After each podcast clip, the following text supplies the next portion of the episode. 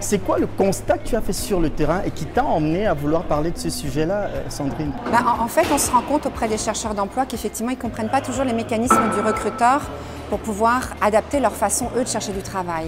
Euh, je donne tout simplement un exemple, mais on a, on a par exemple des, des, euh, des, gens qui vont appliquer sur tous les postes, pensant que ça va multiplier leurs chances de pouvoir éventuellement euh, obtenir une entrevue auprès du recruteur.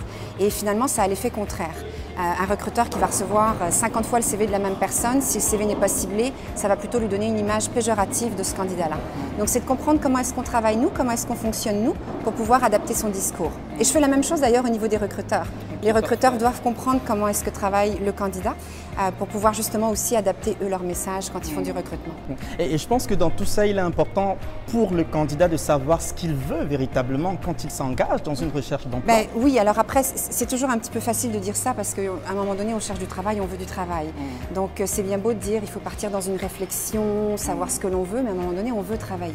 Mm. Et puis quelquefois, on est prêt effectivement à, prendre une certaine démotion au niveau de, au niveau de, ses tâches pour mm. Pouvoir vraiment rentrer dans une entreprise.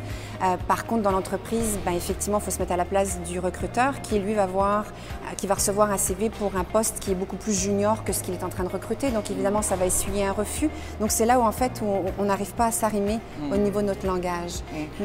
Est-ce qu'il y aurait quelque chose à faire justement pour s'assurer que moi, le candidat, je sois arrimé euh, à ce que le, recruteur recherche véritablement ou inversement proportionnel? C'est quoi que le, recruteur doit faire pour s'assurer qu'effectivement, il, il va justement donc euh, dans sa, sa, liste de candidatures qu'il reçoit, donc aller chercher véritablement le, ben, il faut comprendre que euh, le recruteur, il travaille pour son gestionnaire. D'accord? Euh, Il y a des conseillers en emploi qui vont être là pour aider, mais le recruteur, à la base, de façon très crue, je m'excuse, mais il travaille pour son gestionnaire. Donc, s'il ne répond pas aux besoins de son gestionnaire, grosso modo, bah, euh, bon, je vais un peu, un peu rapide, mais il est mis à la porte finalement. Hein. Donc, il est là pour combler son besoin. Donc, si mon gestionnaire me dit, moi, je veux tel, tel, tel critère et que je lui apporte des CV qui n'ont pas ces critères-là, ou que je ne suis pas capable de le convaincre que cette personne-là, même si elle en a un petit peu moins de critères, ça vaut quand même la peine de le rencontrer, j'atteins pas mes objectifs. Donc c'est là où, quand on reçoit une candidature, il faut effectivement qu'elle soit quand même le plus arrimée possible surtout quand on envoie une candidature, par exemple, suite à, un affichage, ben, il faut qu'il y ait un arrimage de mots-clés, par exemple. Il faut que les mots-clés soient là. Si les mots-clés ne sont pas dans mon profil, comment est-ce que le recruteur va retenir ma candidature, sachant qu'éventuellement, il y en a d'autres qui vont répondre à ce besoin-là? D'où l'importance justement de toujours adapter justement sa candidature au, poste. Est-ce qu'il y aura un conseil que tu donnerais euh, aux candidats justement pour, euh, pour pouvoir donc bien gérer justement euh, tout ce processus-là et s'assurer vraiment euh, euh, euh, parce que tu sais, on a les ATS aujourd'hui, on a les systèmes. les personnes ne savent pas souvent quel mot, quel mot clé utiliser, comment se positionner. C'est quoi le conseil que tu donnerais aux chercheurs d'emploi pour qu'ils puissent effectivement faire en sorte que ben, le recruteur tombe sur leur, sur leur, sur leur candidature? Tout à fait. Bah, c'est d'avoir les mots-clés, encore une fois. On est, beaucoup sur les mots-clés, hein. aussi bien d'ailleurs au niveau des recruteurs, encore une fois, qu'au niveau des candidats. Mais est-ce que les mots-clés qui sont, qui sont demandés dans ce sont là. C'est-à-dire, est-ce que j'ai bien adapté, par exemple, le titre de ce que je fais. Euh, donc c'est des recherches. Aujourd'hui, on a la chance d'avoir des outils comme LinkedIn qui sont gratuits et où on peut faire des recherches. Donc, allez voir peut-être dans LinkedIn, effectivement, euh, quels sont les titres des personnes qui sont en poste dans cette entreprise-là. Quels mots-clés éventuellement ils utilisent dans leur profil pour que moi, je puisse les réutiliser dans ma candidature ou dans mon profil LinkedIn, parce que bah maintenant, on a le profil LinkedIn, il n'y a pas juste le CV. Parfait. On parle beaucoup de digital aujourd'hui. LinkedIn est devenu un incontournable en termes de tout ce qui est recrutement. On est vraiment en plein dans le digital. C'est quoi que tu demanderais aux candidats de faire? Parce que moi, je suis coach emploi, j'accompagne tellement de personnes et je me rends qu'il y a des gens qui n'ont même pas de profil LinkedIn et qui sont en recherche d'emploi. C'est quoi le conseil que tu donneras à ces personnes-là? Parce qu'il ne suffit pas juste d'avoir un profil LinkedIn. Hein. Bah, il faut savoir le faire vivre, effectivement. Alors après, il y a, plein de conseils hein, qui existent sur le web pour faire des profils LinkedIn aussi. Donc c'est d'avoir un, profil LinkedIn qui, qui, est au minimum effectivement complété euh, et avoir, un résumé aussi hein, qui parle un petit peu de nous, de qu'est-ce qu'on est, où est-ce qu'on veut aller, qu'est-ce qu'on veut faire. Puis après, c'est l'interaction. Qu'est-ce que je fais avec mon profil LinkedIn, c'est un réseau social, professionnel, mais ça reste un réseau social. Donc, je suis quand même là idéalement pour socialiser avec les gens. Donc, comment est-ce que j'interagis avec les gens?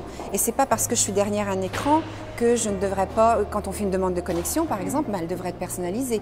C'est comme si vous êtes dans un 5 à 7 et puis que vous allez voir quelqu'un sans lui ben dire bonjour.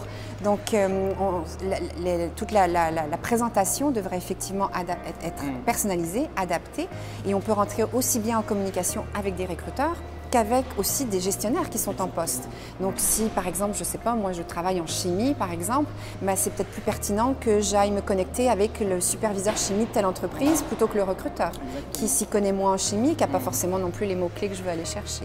Donc après, c'est l'interaction. Qu'est-ce que je fais avec ça? C'est un petit peu gênant au début, ben oui, surtout que, ben oui, surtout que, euh, parce que les, beaucoup de personnes, et, même quand vous faites une demande de connexion personnalisée, dès le départ, il faut d'abord s'intéresser à la personne. C'est pas comme euh, euh, vous contactez quelqu'un et du coup, là, vous lui demandez un emploi. Bonjour, je cherche un emploi. Fait qu'il y a une manière aussi. Hein? Ben, déjà, ah je trouve qu'au niveau du, candidat, si on revient à mon recruteur qui a donc un besoin, mhm. en tant que candidat, on est donc là pour résoudre un problème. Mhm. On n'est plus là pour demander une job. C'est plus la même chose. Donc c'est là où le, candidat propose et ne demande plus. Mhm. C'est un détail, mais ça change quand même beaucoup la perception des choses. Ça, c'est dans le cas où justement le candidat va vers le recruteur parce qu'il sait qu'actuellement, ben, le recruteur recherche quelqu'un pour tel poste. Il y a un besoin, exactement. exactement. Donc il vient proposer sa candidature. Déjà, il vient plus demander une job. C'est un peu niaiseux, mais ça fait quand même une différence. Puis après, c'est de trouver comment est-ce qu'effectivement je peux rentrer en contact avec cette personne-là. Est-ce qu'il y a un lien commun? Euh, Est-ce qu'on a un intérêt commun? Et puis tout simplement de l'exprimer dans sa, dans sa demande de connexion, en fait, tout simplement. C'est pas très compliqué, hein, mm. mais, euh, mais c'est vrai qu'on est un petit peu gêné au départ quand mm. on ne l'a jamais fait. Mais une fois qu'on a commencé à le faire après, puis qu'on voit que les gens nous acceptent, ben puis on voit que finalement le pire qui peut arriver, c'est quoi? C'est non. Eh c'est pas plus grave que ça. Euh, alors, ce qui se passe aussi aujourd'hui, là, les, gestionnaires deviennent de plus en plus exigeants en termes de candidature, en termes de profil, en termes de personnes qu'ils recherchent. On vit actuellement une, main d'œuvre, une pénurie de main d'œuvre. Euh, c'est quoi le concept? C'est quoi que tu dirais pour justement emmener les organisations à être un peu plus ouvertes?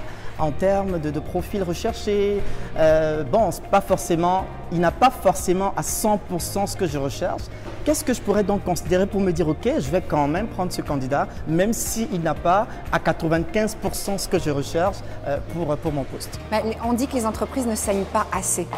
En fait, elles n'ont pas assez mal pour pouvoir effectivement ouvrir un peu leurs mm. horizons, mais ça s'en vient. Mm. Euh, on le voit, euh, ce matin j'étais encore dans une entreprise où ils disaient, bon, faut peut-être qu'on arrête de penser à cloner nos gens, peut-être qu'on devrait ouvrir nos horizons davantage et on va aller peut-être davantage beaucoup plus sur des, sur, effectivement des, euh, sur moins des compétences techniques et beaucoup plus sur ce qu'on appelle des soft skills.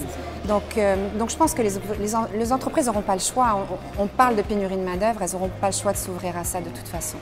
Donc, Parfait.